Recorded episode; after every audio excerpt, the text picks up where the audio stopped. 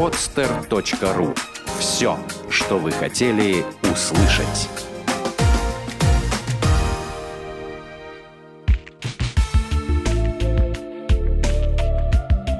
Отвечаем на вопрос «Почему?»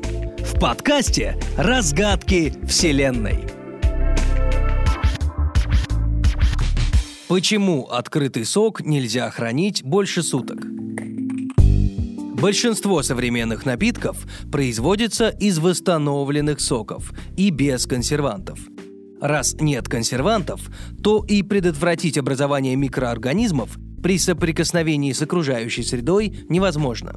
В итоге могут начаться процессы брожения, окисления и рост бактерий. Примерно так отвечают на вопрос производители. А что мы наблюдаем по факту?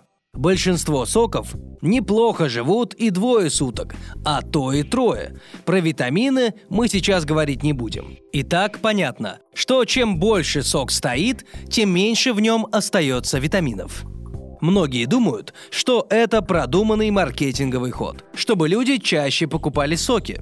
Все дело в том, что производители перестраховываются для того, чтобы снять с себя ответственность, если вы вдруг отравитесь. Так все-таки, можно ли пить сок, простоявший в холодильнике более суток?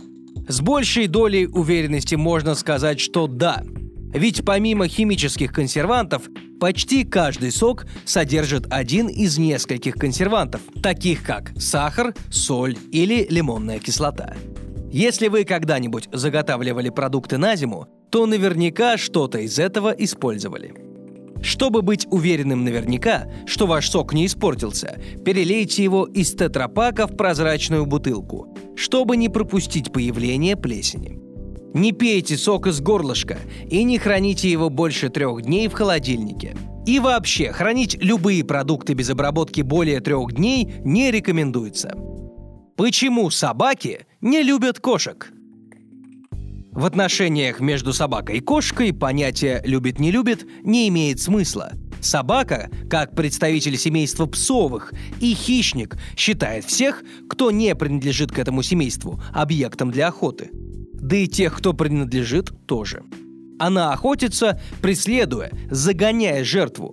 Кошке собака бросается из-за взыгравшего охотничьего инстинкта и любопытства. Она и кусать-то ее не собирается – понюхать, разузнать надо.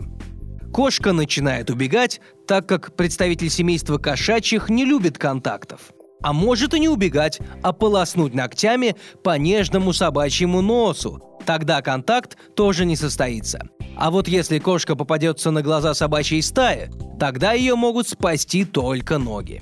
Собака – животное стайное. Охотничий инстинкт в стае принимает гипертрофированные, организованные формы – Тогда кошка – объект охоты, и таковым имеет шанс стать не только кошка. Почему время стали делить на нашу эру и до нашей эры? Летоисчисление от Рождества Христова, а вместе с ним и понятие «наша эра» появились примерно полторы тысячи лет назад, когда римский папа Иоанн I поручил ученому монаху скифского происхождения Дионисию Малому составить таблицы для расчета Дня Пасхи. В раннем Средневековье в Европе считали годы от начала правления римского императора Диоклетиана, 284 год нашей эры. Вместо даты воцарения этого язычника и гонителя христиан Дионисий Малый взял за точку отчета предполагаемый год рождения Иисуса Христа – его он вычислил, руководствуясь текстом Нового Завета. Сегодня считается, что монах ошибся на 4 года, и наш 2013 год должен быть 2009. Дионисий выполнил работу, как мы скажем сейчас, в 525 году. В VIII веке новая датировка получила распространение благодаря англосаксонскому летописцу, которого звали Беда Достопочтенный. Он опирался на систему Дионисия в своем сочинении о шести возрастах мира.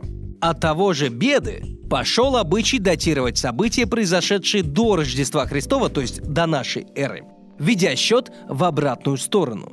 Постепенно вся Европа стала мерить время от рождения Христа – Россия перешла на новый счет, цитирую, «лучшего ради согласия с народами европейскими в контрактах и трактатах». Конец цитаты. В 1699 году по указу Петра I.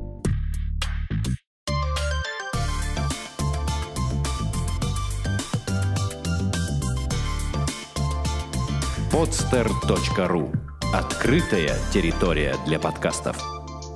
Скачать другие выпуски подкаста вы можете на podster.ru